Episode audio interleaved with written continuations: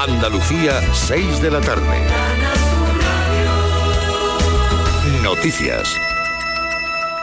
El cantante almeriense David Bisbal ha asegurado en su intervención durante el acto oficial de entrega de los reconocimientos oficiales con motivo del Día de Andalucía un, que ha recogido el título de hijo predilecto compartido a título póstumo con Lola Flores en el centenario de su nacimiento. El almeriense decía que esperaba ser merecedor de esa distinción al tiempo que prometía que seguirá trabajando para aportar su granito de arena. Recojo este reconocimiento con humildad y quiero que sepáis sobre todo que me servirá para seguir trabajando para seguir esforzándome. Toda gratitud la devolveré con la inquebrantable compromiso de aportar siempre mi granito de arena durante los próximos años que me queden de vida en el mundo de la música. Mm, ha habido otros acontecimientos, aparte de la entrega de las medallas o los actos institucionales del Día de Andalucía. En Málaga, la Policía Nacional ha detenido a un hombre de 30 años que agredió y secuestró a su jefe después de que éste le comunicara su despido. Lo ha detenido realmente en Alicante porque lo retuvo en un coche con el que se dirigió desde Málaga hasta la localidad levantina de Villajoyosa y allí el empresario pudo huir, Eduardo Ramos. El incidente se desencadenó cuando el empresario despidió al trabajador. El empleado solicitó a su ya ex jefe que le acercara a su domicilio. Durante el trayecto, el agresor ordenó detener el vehículo y comenzó a golpearle por todo el cuerpo hasta que consiguió sacarlo del mismo, ponerse a los mandos del vehículo y circular hacia Alicante. En Villajoyosa, el agresor solicitó dinero en efectivo a la víctima para repostar y comprar una botella de agua, momento que aprovechó este para poder huir. Ya ha sido detenido y puesto a disposición judicial. El Euribor a 12 meses, el índice más usado en España para calcular las hipotecas, sigue imparable. Ha cerrado el mes de febrero en una tasa media del 3,53%. Es la mayor desde noviembre de 2008, cuando acababa de estallar la crisis de Lehman Brothers. Esto va a suponer un nuevo encarecimiento de las cuotas de créditos hipotecarios. Por ejemplo, para un un préstamo medio de 140.000 euros a 25 años, con un tipo del Euribor más 1%, la mensualidad se va a elevar en, unos 200 80 euros. El tren de Algeciras que une mm, Algeciras con Madrid ha sufrido un nuevo retraso. En la noche, procedente de la capital de España, llegaba con 30 minutos de retraso, Ana Torregrosa. El nuevo retraso en la línea entre Algeciras y Madrid se suma a los tres que se produjeron la semana pasada y a las continuas incidencias que en los últimos años registra este tren, tal y como denuncia el alcalde algecireño José Ignacio Landaluce, que asegura que es urgente que desde Renfe y Adif se asuman responsabilidades para acabar con lo que califica como situación lamentable.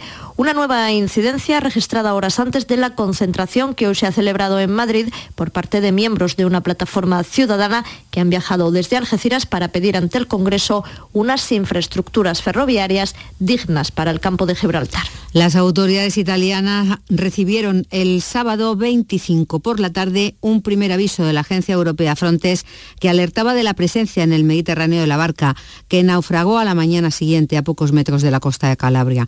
No hubo ninguna intervención. Cuando ya de madrugada llegaron las llamadas avisando de una barca en dificultades, todos los esfuerzos fueron inútiles. La embarcación había quedado destrozada tras chocar contra unas rocas. De momento hay confirmados 64 muertos y han podido ser rescatados 82 supervivientes. Atención que la próxima madrugada la Agencia Estatal de Meteorología activará avisos amarillos por temperaturas de hasta 4 grados bajo cero en las sierras de Aracena, en Huelva, en la Sierra Norte de Sevilla, Sierra y Pedroches en Córdoba, además de la campiña cordobesa, donde las mínimas llegarán a menos un grado.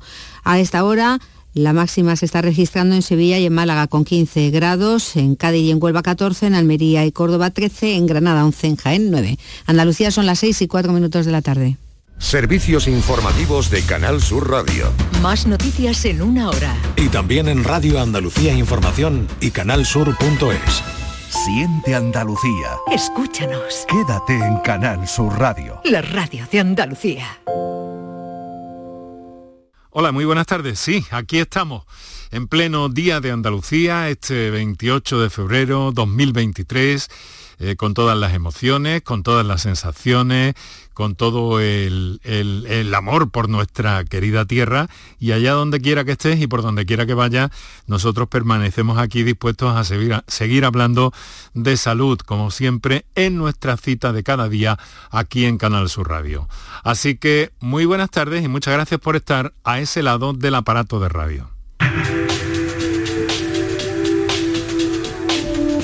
Canal Sur Radio te cuida. Por tu salud. Por tu salud con Enrique Jesús Moreno. Bueno, pues hemos preparado en el día de hoy un programa especial. No olvidemos que ayer ya nos ocupamos de, de ese grave problema en nuestra sociedad que son las enfermedades raras. Hoy es el día de las enfermedades raras que en Andalucía, no por falta de sensibilidad, pero en fin, coincide con este día y nosotros lo que hemos venido haciendo en las últimas semanas es ocuparnos de algunas de estas enfermedades y acercarnos también pues a algunos eh, asuntos que tienen que ver con nuestra salud, en este caso hoy nuestra salud reproductiva y por otra parte también eso en un primer tramo del programa y en un segundo tramo oh, vamos a conocer cosas a propósito del virus del papiloma humano que es una infección de transmisión sexual que, eh, según las proyecciones de los especialistas, va a contraer más del 80% de personas sexualmente activas en algún momento de su vida. Y eso puede tener unas consecuencias y eso puede sobre todo prevenirse, porque ya saben que desde hace años y recientemente también en los varones, desde hace años, las jóvenes andaluzas eh, tienen acceso a estas vacunas contra el virus del papiloma humano que pueden evitar muchas complicaciones. Lo vamos a enfocar también desde un punto de vista eh, reproductivo. Y es que en la primera parte nos vamos a ocupar de un concepto que ustedes recordarán, eh, sin duda, y que se llama diagnóstico genético preimplantacional o preimplantatorio, como lo hemos escuchado y lo hemos leído eh, de esas dos formas distintas. En ese sentido, enseguida les voy a presentar a nuestro invitado para conocer a propósito de todo esto en un país, en una situación en la que, bueno, nacen pocos niños, se nos dice por parte de los especialistas, también tenemos la complicación de los problemas de infertilidad, pero en ese ámbito, en el de, en el de la fecundación asistida, pues eh, podemos eh, tener acceso a ese diagnóstico genético preimplantacional que evita que se hereden enfermedades genéticas en la descendencia. Así que estamos en marcha, mucha precaución si estáis en un día como hoy en la carretera de vuelta, ese es un propósito que nos proponemos eh, valga la redundancia también, aconsejarte en un día como este. Hay una campaña especial de tráfico, pero muchísima precaución en la carretera y sobre todo, feliz Día de Andalucía.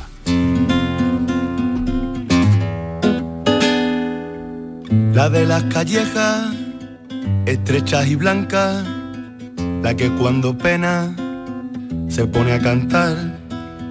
La de la Alameda y la de la Alhambra, la de pedir tierra, pedir libertad, la de Machado y Camarón, la del compás por derecho y la de partirse el pecho, porque sobra corazón la de levante y poniente, la que se salta las leyes, la de la gente corriente que tiene sangre de reyes, la que revive a la poesía en cuanto el día se muere.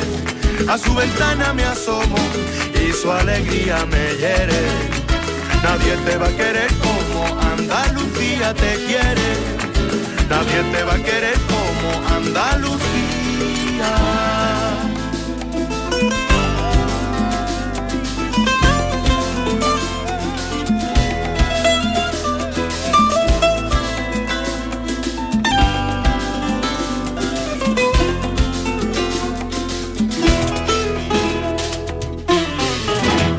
La de la mezquita y la del espeto la de la barquita entre el sol y el mar, la de la aceituna y el aceitunero, la que por febrero huele a carnaval, la que Picasso describió y con la que Lorca pintó, Velázquez, Paco y Alberti, Carlos Cano y Juan Ramón, la realista más real, la del amargo salero, elegante sin arreglar, millonaria sin dinero, la que revive a la poesía en cuanto el día se muere, a su ventana me asomo y su alegría me hiere Nadie te va a querer como Andalucía te quiere. Bueno, una canción de sobra conocida que nos sirve en una jornada como la de hoy, Día de Andalucía, pues para ponerle ese tono, ese tinte que nos va a acompañar también a lo largo del programa. Decimos Día de Andalucía y Día de las Enfermedades Raras. Nos hemos volcado en las últimas semanas a este propósito y hoy eh, mm, tenemos un pretexto también para hacerlo con el tema que les proponía al principio del programa y que nos va a ocupar en torno al diagnóstico genético preimplantacional. Por eso eh, nos hemos rodeado de un buen especialista, que no es la primera vez que está con nosotros en el programa, el doctor Miguel Lara. Eh, Miguel, muy buenas tardes. Hola, buenas tardes, Enrique. Muchas gracias. Buenas tardes a todos los oyentes. Muchas gracias por estar con nosotros y feliz día de Andalucía. ¿eh? Igualmente, para todos.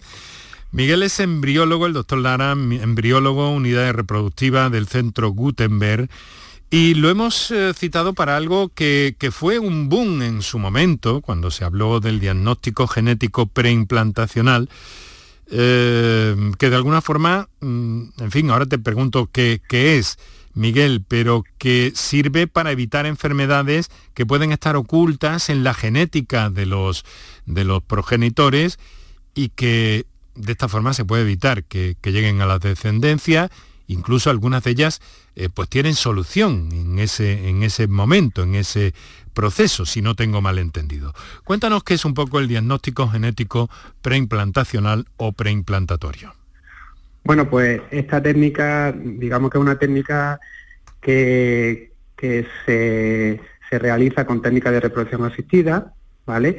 O sea, eh, cuando sabemos que alguno de los progenitores o ambos pueden portar enfermedades que pueden transmitirla a la descendencia. ¿De acuerdo? Entonces, lo que hacemos es someter a la pareja a una fecundación in vitro, eh, de manera que obtenemos una serie de embriones que son estudiados genéticamente para ver si son portadores o no de alguna enfermedad o en la enfermedad en concreto que se vaya a estudiar, antes de ponérselo a la señora en el útero materno en una posterior transferencia embrionaria. ¿De acuerdo? ¿Eh? Entonces, digamos que es una técnica complementaria a, una fecundación in vitro. Suena un proceso complejo. Sí, sí, sí, sí. No es fácil, no es, fácil, pero bueno, es verdad que día a día eh, estamos cada día haciendo más casos de, de esta técnica, se están cada vez los protocolos se están afinando más y digamos que ya cualquier unidad de reproducción está capacitado para hacer esta técnica y aunque parezca difícil, cada día se están obteniendo mejores resultados. ¿De acuerdo? Es una especie de, de, cribado de alguna forma, ¿no? De ver si hay ahí algo que puede alterar o afectar al desarrollo del embrión. Efectivamente. Lo que se suele hacer es cuando, como he dicho antes, cuando una pareja sabe que es portadora de una enfermedad y que sus hijos pueden tenerla, eh, esa pareja lo que desea es tener un hijo sano, ¿de acuerdo? Entonces se pone en manos de especialistas, que es donde le aconsejamos esta técnica, de manera que estudiamos si sus embriones son portadores o no de la misma enfermedad que tiene la pareja. O a veces no la tienen, a veces solamente son portadores, de la enfermedad, pero eh, la, puede tener la descendencia, no ellos. ¿De acuerdo?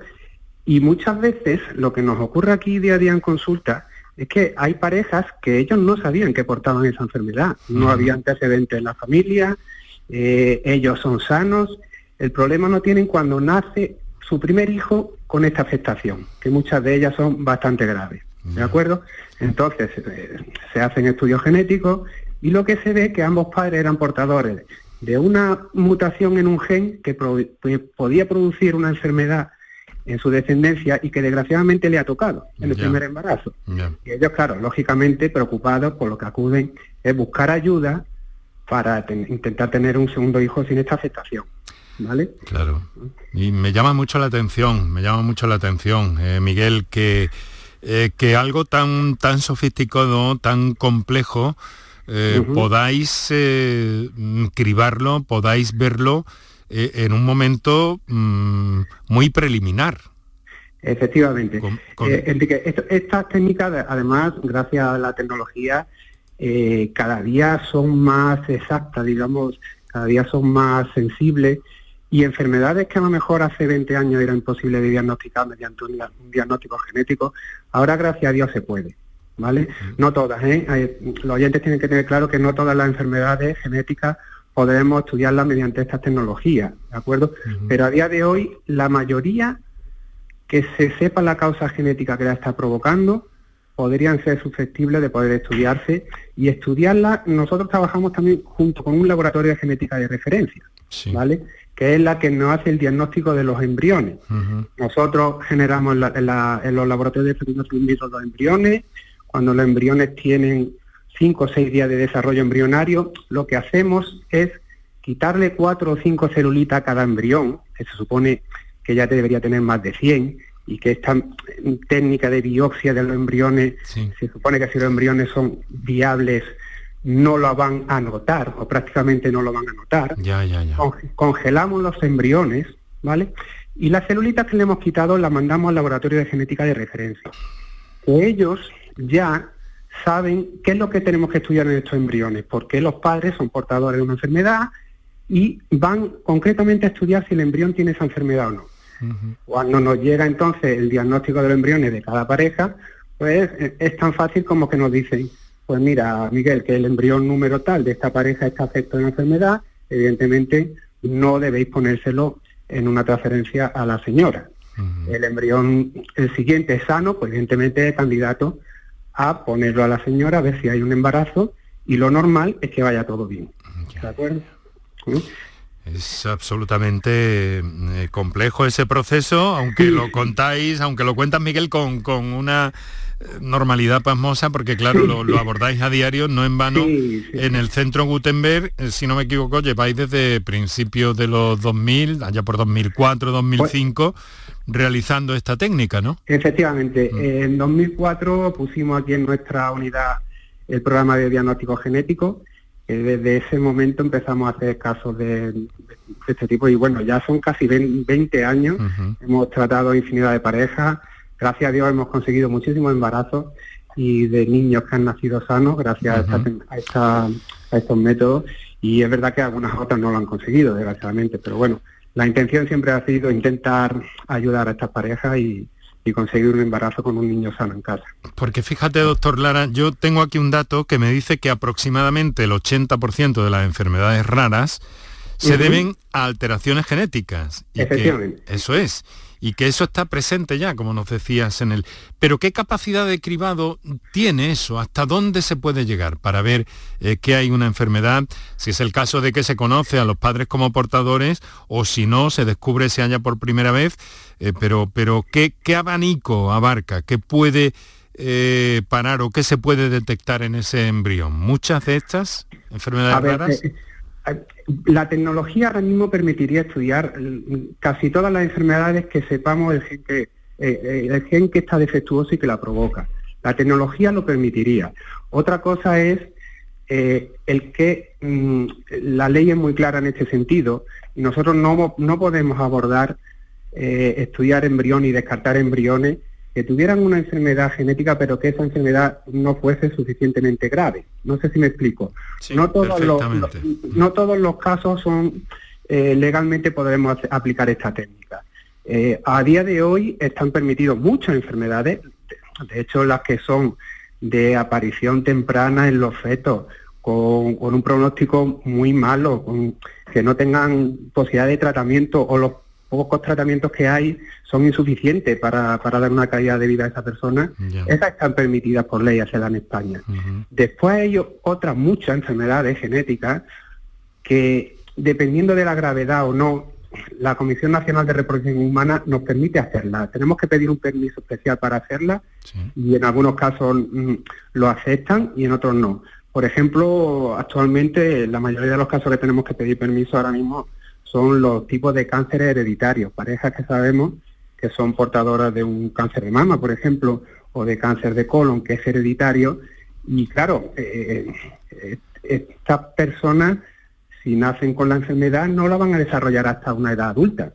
Entonces, ahí está un poco también la ética de si estos embriones que vamos a estudiar y descartar por ser susceptibles de tener un cáncer, pues está bien hecho o no, ¿vale? En ese sentido, entonces, hay todavía mucho camino por... ya, ya, ya, ya veo, un camino apasionante, tan apasionante como delicado. Y como delicado, efectivamente. Ya, ya, ya. Eh, porque, claro, bueno, estamos hablando con el doctor Miguel Lara, es embriólogo en la unidad reproductiva del Centro Gutenberg. Día de las enfermedades raras, estamos viendo que el 80% de estas enfermedades raras se deben a alteraciones genéticas y algunas de ellas, muchas de ellas, cada vez más, eh, pues eh, se pueden detectar en este caso, claro, pero en este caso cuando hay una fecundación asistida, mejor dicho, una fecundación in vitro, que es a partir del material, por así decirlo, entre comillas, y muy cariñosamente, no obstante, para que, luego se verifique eh, qué riesgos hay en ese embrión, ¿no? Si es eh. susceptible de implantarse o no. Pero claro, eh. esto en un embarazo normal no podría hacerse, ¿no, Miguel? efectivamente, tienes razón. desgraciadamente, aunque la mayoría de las parejas que acuden a nosotros con este tipo de problemas no tienen problemas de esterilidad en sí, o sea, ellos eh, se quedan embarazados fácilmente en su casa o se podrían quedar. Tenemos que someterla a una fecundación in vitro como hacemos con muchas de las parejas que no consiguen el embarazo, ¿vale? O sea, la técnica en sí es la misma, es generar embriones para poder estudiarlo en el laboratorio. En un embarazo natural, ahora mismo la ley no permite hacer este estudio de diagnóstico preimplantacional. La única manera... Claro, porque no hay... Eh, eh, es que ya está eh, implantado, ¿no? Está desarrollado en el útero, claro. Efectivamente, la, la opción que tienen estas parejas, que se han quedado embarazadas de manera natural, que saben que sus fetos pueden estar afectos de una enfermedad, ¿vale? Es hacer el diagnóstico prenatal. O sea, una vez conseguido ya el embarazo, hay posibilidad de estudiar en el feto si el feto porta una enfermedad grave o no, mm. y la posibilidad en determinados casos de hacer una interrupción del embarazo llegado al punto que a que el feto fuera afecto y una enfermedad grave. Pero nosotros nos adelantamos. Eh, la mayoría de, las parejas que acuden a nosotros es porque no desean pasar ese mal trago de tener que interrumpir un embarazo. ¿vale? O sea, nosotros nos adelantamos a, a todo esto. Es, estudiamos los embriones y los que sabemos que están alterados con una enfermedad, pues directamente los descartamos, ¿vale? Y solo contamos con aquellos que nos dicen que son sanos, Y una pregunta, eh, vamos a ver, esto se hace un poco de oficio, es decir, cuando hay, aunque no se sepa, aunque se desconozca que los padres pueden ser portadores con alguna mutación genética, que puedan eh, trasladar algún tipo de, de trastorno, ¿esto se hace eh, de oficio de alguna manera o, tiene que haber alguna pista, alguna pauta como para... Tiene que haber una indicación. Tiene que haber una indicación. Sí, legalmente siempre tiene que haber una indicación para estudiar eh, genéticamente unos embriones. También hay, otra, otra metodología que no estudiamos solamente genes en los embriones, sino que estudiamos alteraciones cromosómicas completas, ¿vale? Eh, que eso lo hacemos en chicas de edad avanzada o en chicas que tengan un cariotipo alterado. Es un poco diferente, pero en sí eh, eh, es lo que estudiamos y no un embrión es sano genéticamente, sino cromosómicamente, que es... sí, un paso, un, paso, previo, ¿no? Efectivamente, ¿vale? Eh, que también debe haber una indicación para ello. Una edad materna avanzada, una chica que tiene muchos abortos y queremos ver si esos abortos son debido a alteraciones de, los cromosomas en sus embriones, pero siempre tiene que haber una indicación. No puede venir una pareja que quiero estudiarme los embriones antes de ponérmelo, eh, por, quedarme tranquila, no, no, legalmente debe haber una indicación. Eh, sin embargo, como está, nos salimos un poco de tu especialidad, querido Miguel, pero de alguna forma bueno, también es cierto que cada vez más eh, se nos mapea, fíjate que la prueba del talón, por ejemplo, eh, pues es algo que aporta eh, a los pediatras y a los padres de recién nacidos una información muy importante, muy valiosa también para el desarrollo de ese bebé, ¿no? Entonces yo lo que me pregunto es si ese bebé ya, de alguna forma, con su prueba del talón, tiene, digamos que una especie de mapa genético o una especie de eh, mapa de vulnerabilidades que podrían acarrearle complicaciones en su vida futura, ¿no? Sí, a ver, de, lo que yo conozco de la prueba del talón que hacen es un pequeño despistaje de las enfermedades quizás genéticas un poco más comunes. Sí, pero cada vez, cada vez entran más también, ¿no? Sí, cada vez están entrando más, efectivamente. Y aquí lo que ellos buscan es, vale, eh, son eh, evidentemente eh, niños nacidos la mayoría de manera natural, que no tienen el diagnóstico genético hecho en los embriones, y lo que buscan es, oye, si este niño en este despistaje de que se hace con la prueba del talón sale que puede ser portador de alguna enfermedad, cuanto antes se sepa mejor, porque eh, hay algunas enfermedades que sí que tienen un algún tipo de tratamiento o, que, y que cuanto antes se aborden estos tratamientos, la vida de esa persona o de ese niño eh, puede, puede mejorar mucho en calidad de vida si se trata a tiempo. ¿De acuerdo? Y eso es lo que va buscando la prueba del talón, porque ahí ya los niños nacidos, ya no hay, no se puede hacer nada. Lo único que se puede hacer es detectar a tiempo si pueden ser portadores de alguna de estos tipos de enfermedades o algún síndrome y tratarlo lo antes posible. Vale. Y si se detecta alguno de estos males, eh, Miguel, eh, ¿se puede intervenir sobre ese mal en algunos casos?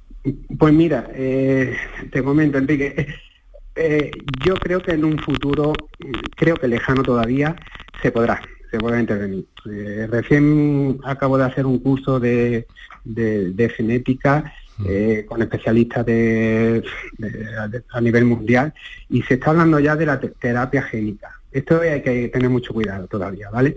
Eso es eh, que creo que en España ya se está aplicando en algunas enfermedades, ¿vale? Como en la retinosis pigmentaria, si no me equivoco.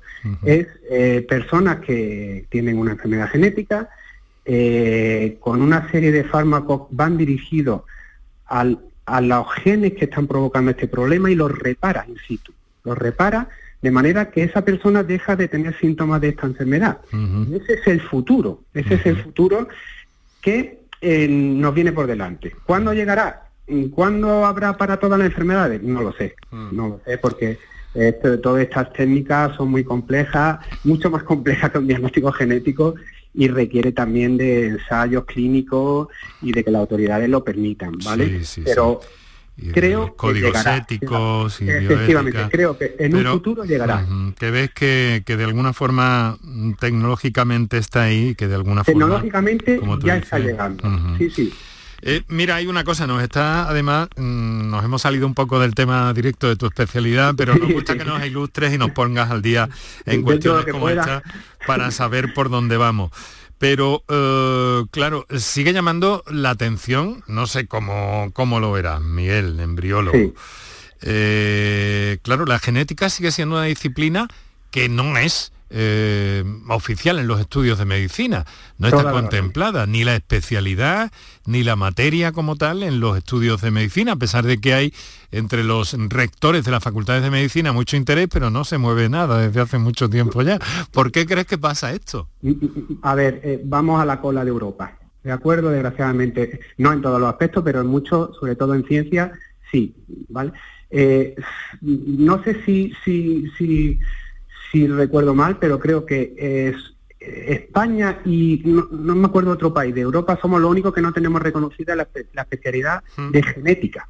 ¿De acuerdo? Entonces ahora mismo un genetista puede ser un licenciado en biología, un licenciado en medicina, pero porque ha terminado su carrera y se ha especializado como ha podido en, genética y ha volcado un poco, se ha volcado, pero no tiene un título reconocido de genética. ¿Vale?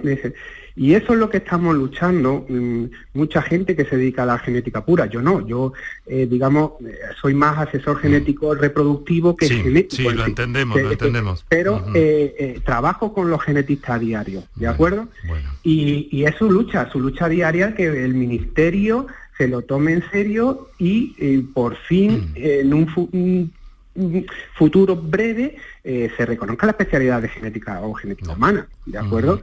una especialidad que está al día ahora mismo. Sí, sí, sí, sí, que no cada vez hay más, más parejas que tienen este tipo de problemas, que necesitan asesoramiento genético para ver qué hacen eh, con la enfermedad que tienen y, los tratamientos, eh, eh, sobre todo el diagnóstico de las enfermedades, que cada vez, gracias a Dios, estamos diagnosticando más, pero queda mucho por, por delante. La enfermedad es que todavía no. Miguel, para, para terminar un poco ya, eh, porque claro, eh, en, la unidad de reproducción del Centro Gutenberg, desde 2005, pues gracias a este eh, diagnóstico genético preimplantatorio, ha habido 100 niños, 100 bebés que han nacido libres de enfermedades, pues bueno, por citar algunas, la fibrosis quística, la hemofilia, las distrofias musculares, el, el, síndrome de Marfan, la, neurofibramatosis, la sordera congénita incluso, y algunos tipos de, y algunos otros tipos, muchas otras de, carácter hereditario también, ¿no?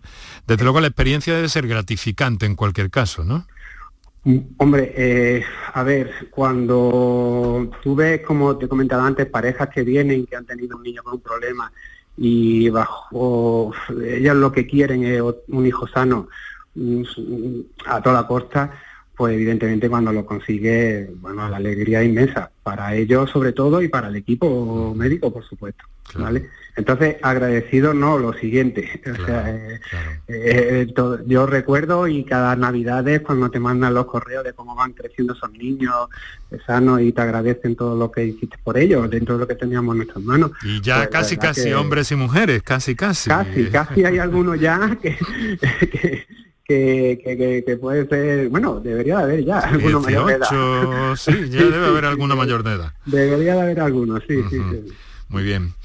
Pues eh, Miguel, quiero agradecerte mucho que hayas estado hoy con nosotros, Día de Andalucía, Día de las Enfermedades Raras, para asomarnos a este eh, mundo tan complejo, tan sensible, pero tan interesante. Eh, como es el diagnóstico genético preimplantacional. Desde la unidad reproductiva del Centro Gutenberg en Málaga, muchas gracias e insisto, feliz mm, de lo que queda de este Día de Andalucía. Un abrazo. Pues igualmente, feliz Día de Andalucía a todos. Muy bien, pues ahora hacemos un par de minutos de descansillo en el programa y enseguida retornamos con otros asuntos. Medicina, prevención, calidad de vida. Por tu salud en Canal Sur Radio. En febrero, vuélvete loco con Social Energy. La locura de iluminar tu hogar noche y día consumiendo tu propia energía y ahorrar hasta el 90% en tu factura de luz gracias a nuestras baterías. Aprovecha las subvenciones disponibles para ahorrar con tus paneles solares. Primeras marcas con hasta 25 años de garantía. Estudio gratuito en el 955 44 11 11 y socialenergy.es. La revolución solar es Social Energy. Aquadeus, ahora más cerca de ti, procedente del manantial Sierra Nevada. Un agua excepcional en sabor, de mineralización débil que nace en tu región. Aquadeus Sierra Nevada es ideal para hidratar a toda la familia y no olvides tirar tu botella al contenedor amarillo. Aquadeus, fuente de vida, ahora también en Andalucía. Somos una comunidad que no necesita filtros, con seguidores de todas partes del mundo. Somos una red social unida, una tierra que avanza, que crea y que cuida, con amigos que van mucho más allá del tiempo real una comunidad orgullosa de estar muy conectada con nuestra manera de sentir y nuestra manera de vivir. Feliz Día de Andalucía. Esta es tu comunidad. Un mensaje de la Junta de Andalucía. El resumen de la jornada con la última hora del deporte, la economía y el análisis lo tienes en el Mirador de Andalucía. De lunes a viernes desde las 7 de la tarde con Natalia Barnés. Más Andalucía, más Canal Sur Radio. Enrique Jesús Moreno, por tu salud, en Canal Sur Radio.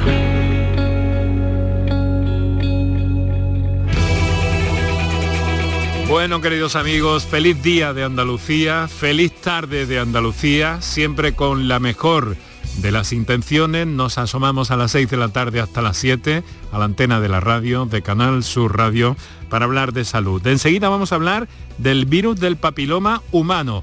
Pero ahora que suene la música en el Día de Andalucía.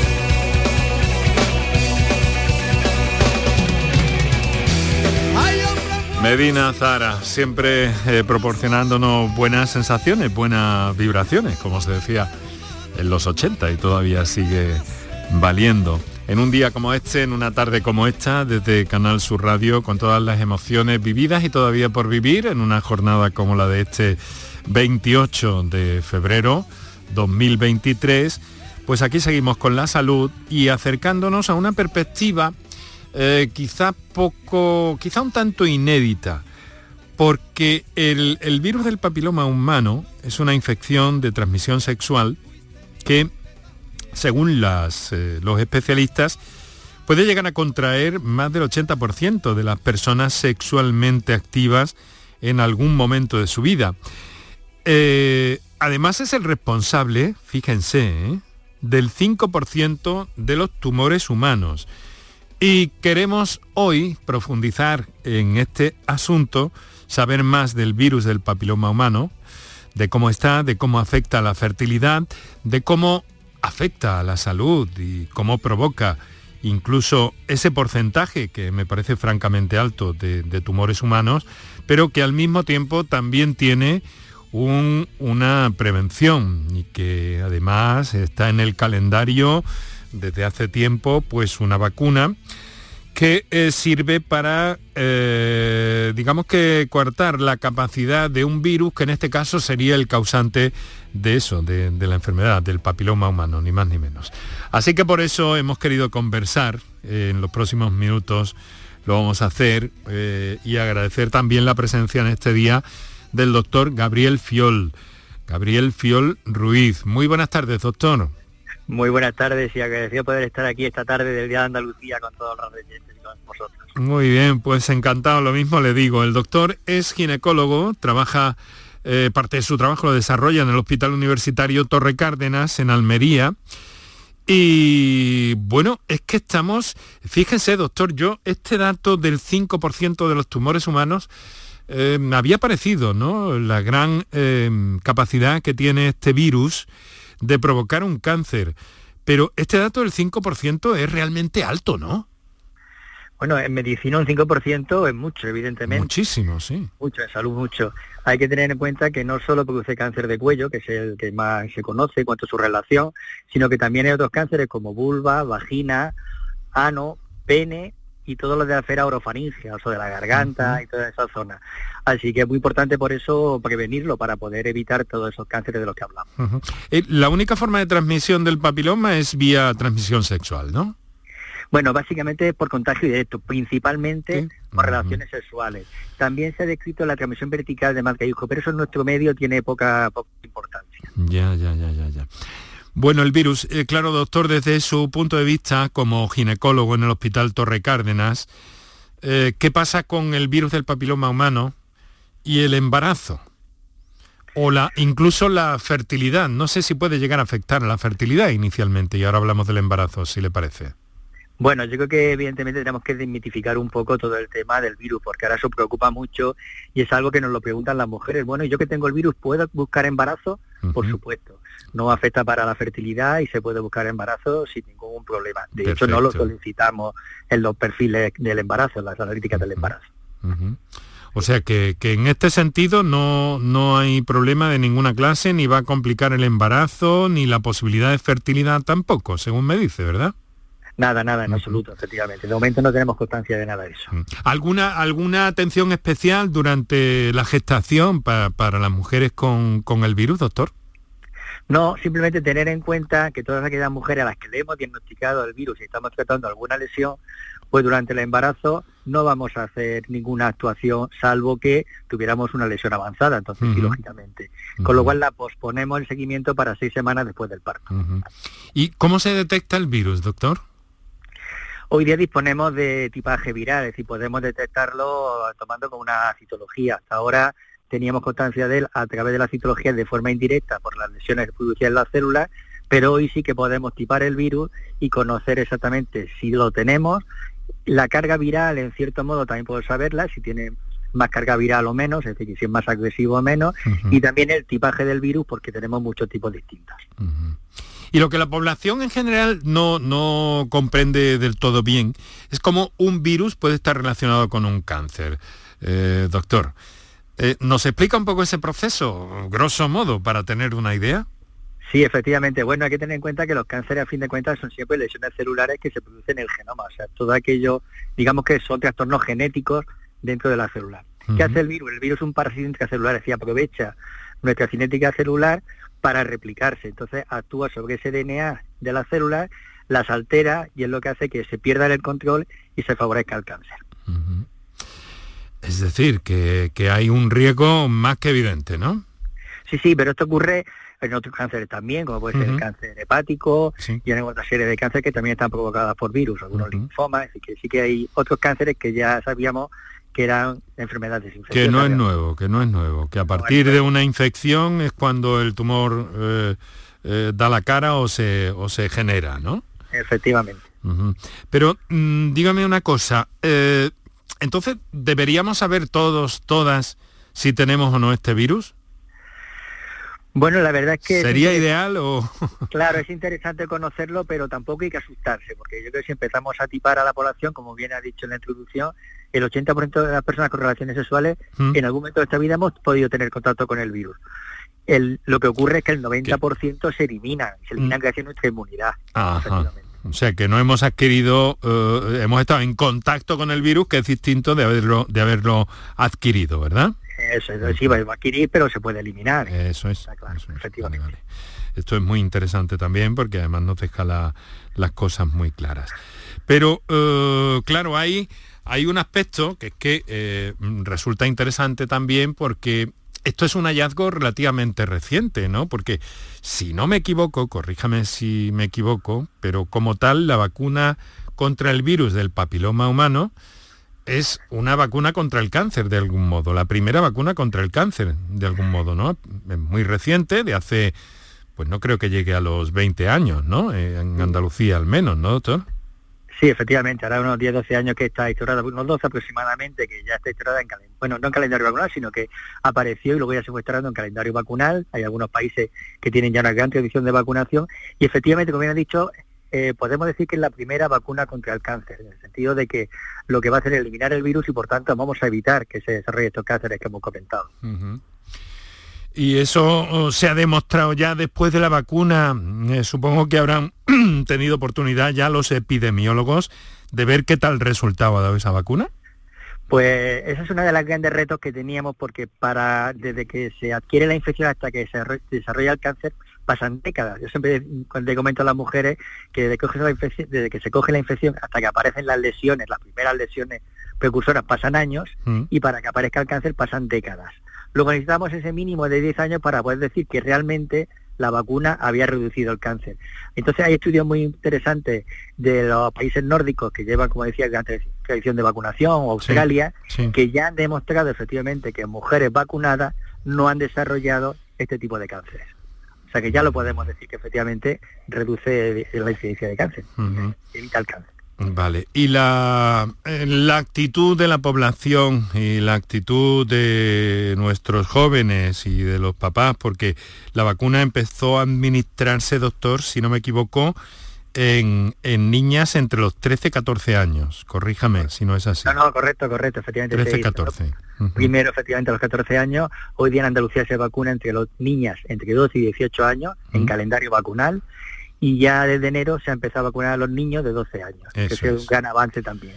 Sí, ahora hablamos un poco de eso con, con detención, pero eh, o sea que ahora se está produciendo entre los 12 y los 18 hay capacidad para que eh, técnicamente esa vacuna sea efectiva, ¿no? Bueno, la vacuna es efectiva siempre. Yo creo que aquí Quisiera insistir mucho, bueno, perdón, es que Sí, quisiera dígame, insistir dígame. mucho porque eh, siempre hablamos de que, claro, se debe poner antes de empezar con las relaciones. Eso. Lógicamente, es cuanto más efectiva es. Pero eso no quiere decir que no se pueda poner después, es decir, no Ah, hay vale, edad, vale, no hay vale. rango de edad. ¿Por qué? Pues porque primero, si se tiene más edad y no se tiene la infección, sigue siendo igual de efectiva. Pero si ya se tiene la infección es prácticamente imposible estar vacunada, o sea, está, perdón, estar infectada por los nueve tipos vacunales, con lo cual protegería de todo menos del que ya se tiene. Y además, si ese se elimina, pues protege de también posteriormente de ese que ya se ha eliminado también. Luego no hay rango de edad. Tendríamos que explicar un poco, ¿no? Que tienen una cobertura para u- u- un- unos virus en concreto que, que son variantes, pero que el virus del papiloma humano no hay solo uno. Hay dentro de esa de esa etiqueta hay varias eh, clasificaciones de ellos, ¿no? Efectivamente, Algo así sería. virus- sí, hay más de 200 tipos descritos. Eh, uno que llamamos de bajo riesgo, que son sobre todo el 6 y el 11, que producen verrugas, pero raramente producen cáncer y que está incluido en la vacuna. Y luego tenemos otros de alto riesgo, que son los que producen cáncer, que normalmente no producen verrugas. Yo estoy de riesgo intermedio. La vacuna tiene dos de bajo riesgo y siete, la vacuna no valente, y siete de los que tiene alto riesgo. Es decir, que, los que con eso estamos prácticamente protegiendo de más de un 90% de los cánceres producidos por VPH. La, la situación clave de todas maneras, hombre, lo ideal, lo del libro para esta vacuna del virus de, contra el virus del papiloma humano sigue siendo, doctor, pues esa administración en esa franja de edad que nos ha dicho y preferiblemente, eh, espero que le guste la palabra, no sé si es acertada o no, usted me dice, pero preferiblemente antes de la primera relación sexual, ¿no? ¿Por, por qué es esto tan importante? Bueno, porque eh, básicamente por lo que he comentado, si uno se administra la vacuna antes de empezar con las relaciones, la protección va a ser máxima. Lógicamente, casi del 100%, hemos dicho de más del 90%, algunos se podrían escapar, pero muy poquitos. Y luego hay algunos cánceres que nos han provocado por VPH, pero son muy pocos, muy pocos. Casi todos están provocados por VPH en cuanto al cervix, en cuanto al cuello uterino. Y de esa manera, lógicamente, estaríamos protegidos. Ahora, como decía, si se pone más adelante y no se adquiere, no se tiene la infección o no se tiene infección por todos los virus, eh, protege exactamente igual que si se pone esa. Bien, vamos a ver. eh, otro aspecto, eh, el tema de varones. ¿Por qué han tardado tanto los varones en incorporarse eh, a esta vacuna? Que se ha hecho, como usted dice, desde, desde el pasado mes de enero, ¿no? Desde hace muy poquito tiempo, poquitas semanas prácticamente. Sí, en Andalucía se ha empezado ahora en enero a vacunar a niños de 12 años. Bueno, lo que ocurre es que, lógicamente, el cáncer, sobre todo, se relacionó con el cáncer de cuello. Hablaba antes de cuándo había sido. El año 2008 a Zurjausen se le dio el premio Nobel precisamente por este motivo, por esa relación entre el cáncer de cuello. Y Cáncer- evidentemente es el que más nos preocupa por la- toda la citología. Cáncer de cuello de útero, dejémoslo claro, Cáncer porque de alguien que no... de útero. Eso es. Sí, sí, correcto. Gracias, gracias por la apreciación, es importante. A veces lo damos por hecho y no. Cáncer de cuello de útero, efectivamente. Y, y luego lo que ocurre es que evidentemente se ve también había otra serie de cánceres, algunos en menor proporción, como he dicho antes, pues ano, pene o incluso orofaringio, y que van a afectar al varón.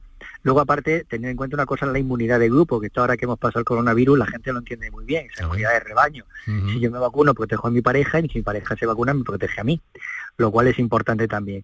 Y luego, pues, también para aquellos hombres que solo tienen sexo con hombres, no se podían proteger de esa, no podían ser beneficiados de esa protección de rebaño, porque no tres vacunados. Con lo cual es importante la vacunación universal, de mujeres y de hombres, sí. Oiga, y epidemiológicamente, eh, yo que soy muy vacunista, ¿cómo va esto? ¿Se están vacunando los chavales en, un porcentaje razonable por los datos que, que manejan los especialistas? ¿O qué hay de esto? Bueno, la vacunación en niñas en Andalucía, eh, las últimas cifras de la Conserjería de Andavac, que es la página de la Conserjería que mete mucho en vacunas y nos da toda esa información, sí nos habla de que ya una primera dosis está administrada más del 90% de las niñas entre los 18 años y una cobertura ya de tres dosis mayor del 85%. En niños se está empezando ahora, pues esperemos que también, creo que creo que la impresión que a mí me da subjetiva es que la, la aceptación ha sido muy buena y se están vacunando, pero esperamos datos que nos puedan ofrecer con más fidelidad.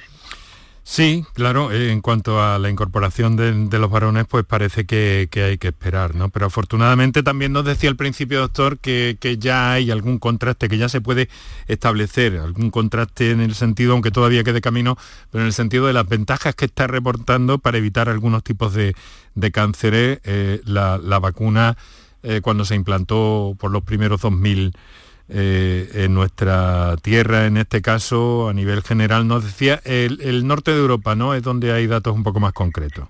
Sí, porque ellos empezaron a vacunar con, digo, una, gran tradición de vacunación, vacunaron a gran parte de la población y entonces ellos han tenido datos y unos registros de, vacunación muy fiables y que han permitido el tener, tener toda esa, esa información. O sea que realmente nos han adelantado en ese sentido y ha sido importante porque nos ofrece unos datos muy, muy importantes para la hora de, poder basarnos nosotros en decir que sí que es muy efectiva.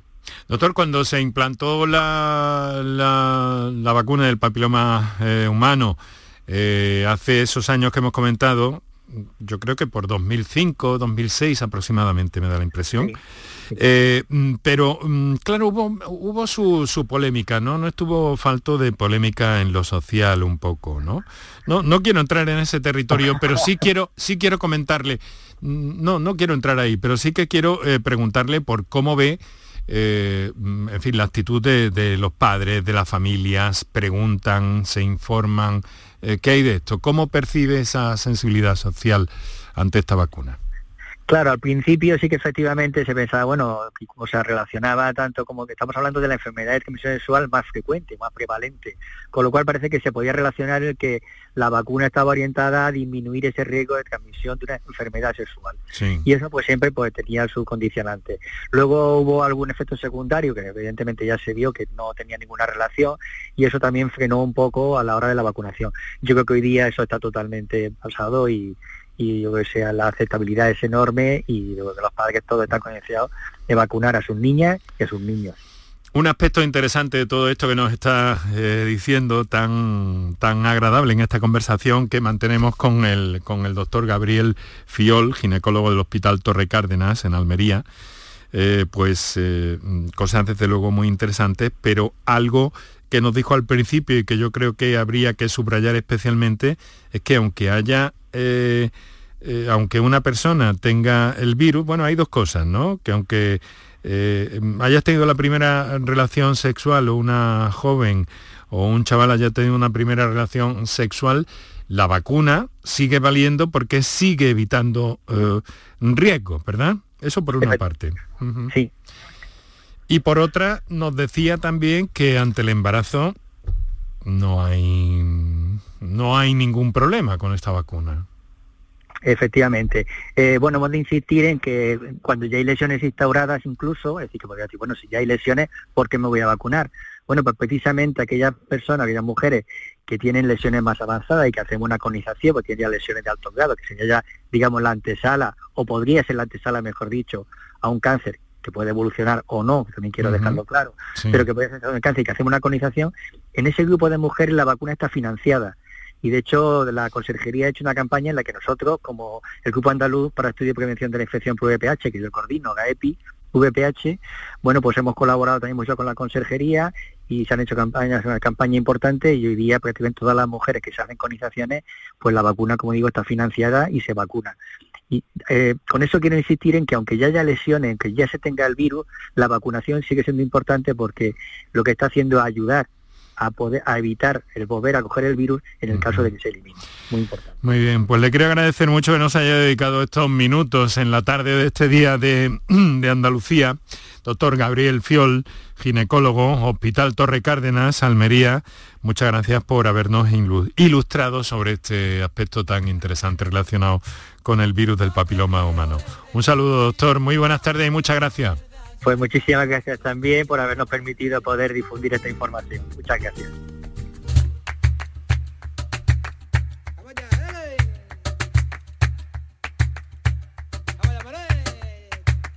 Yo te quiero verde, sí, sí, yo te quiero verde, ay, ay, yo te quiero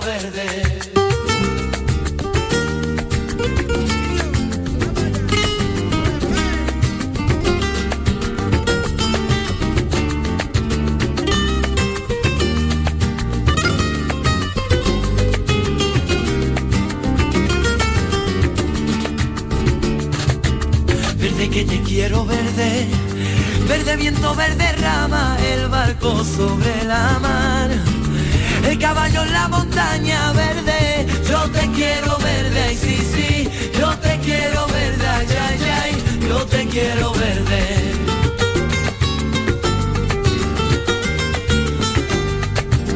Con la sombra en la cintura, ella sueña en la baranda, verde son negro pelo. Su cuerpo de fría plata verde. Yo te quiero verde, ay sí, sí. Yo te quiero verde, ay, ay, ay. Yo te quiero verde. Verde Esperanza y Prevención, la que nos planteamos como eje central de este programa cada día, hoy que hemos dedicado como Día de las Enfermedades Raras, eh, pues a eso, a conocer algunos aspectos de las mismas sobre los que hemos venido hablándoles en las últimas semanas y los que a lo largo del año les hablamos prácticamente también, pero muy especialmente y en este caso en torno al diagnóstico genético preimplantatorio. Y en la segunda, ese agradable encuentro con el doctor Fiol, que nos ha hablado de eh, las eh, particularidades del virus del papiloma humano. Feliz Día de Andalucía, el mejor de los deseos de Paco Villén en la realización y edición de- digital, Enrique Jesús Moreno, que os habló encantado.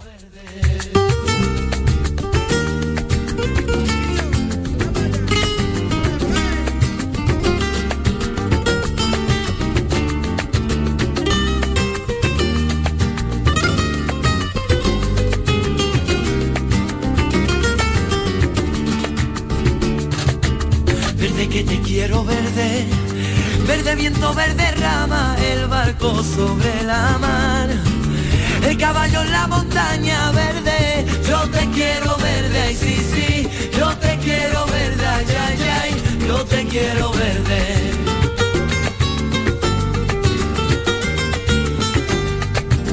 Con la sombra en la cintura, ella sueña en la baranda verde, son negro pelo, su cuerpo de fría plata verde. Yo te quiero verde, ay sí, sí, yo te quiero verde, ay, ay, ay, yo te quiero verde.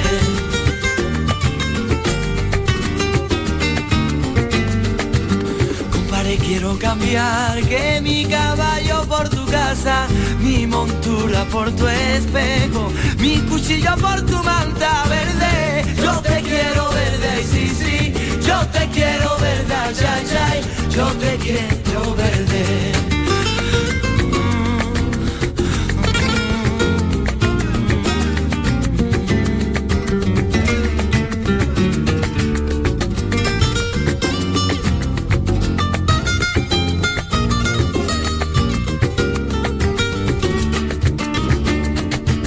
Compadre, vengo sangrando desde los puertos de Cabra y si yo fuera mocito y este trato lo cerraba verde, yo te quiero verde, ay sí, sí, yo te quiero verde, ay, ay, ay, yo te quiero verde.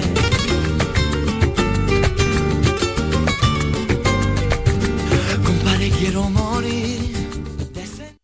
En febrero tenemos 28 Andalucía. La Andalucía que ríe. La que sueña, la que nunca se rinde, la que madruga, La que trabaja y construye su futuro. La que descubre e innova. la que te enseña y te cuida. La Andalucía que ama y la que se deja amar. La que avanza, pero sin olvidar su pasado, su raíz. La que baila, canta y disfruta de su gente. La que vive Andalucía, la que celebra. La que siente. La que brinda y saborea la vida. En Canal Sur, este 28 de febrero, elige tu Andalucía.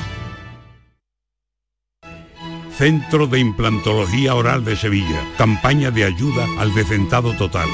Estudio radiográfico, colocación de dos implantes y elaboración de la prótesis, solo 1.500 euros. Nuestra web, ciosevilla.com o llame al teléfono 954 22 22 60.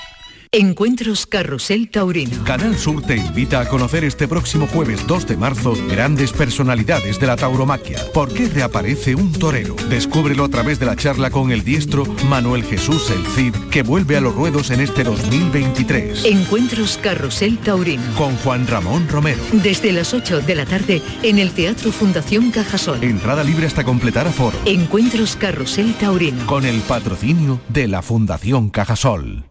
Si necesitas recuperarte de una operación de cadera, rodilla o cualquier otro proceso médico, en Vallesol podemos ayudarte. Contamos con profesionales que te ayudarán a recuperarte más rápido y llevarán un estrecho seguimiento de tu evolución. Y todo ello sin desplazamientos innecesarios y por mucho menos de lo que imaginas. Infórmate en el 924 24 25 o en vallesol.es. Vallesol, la residencia que te mereces. Vayas a donde vayas, Canal Sur Radio Sevilla siempre va contigo en canalsurradio.es.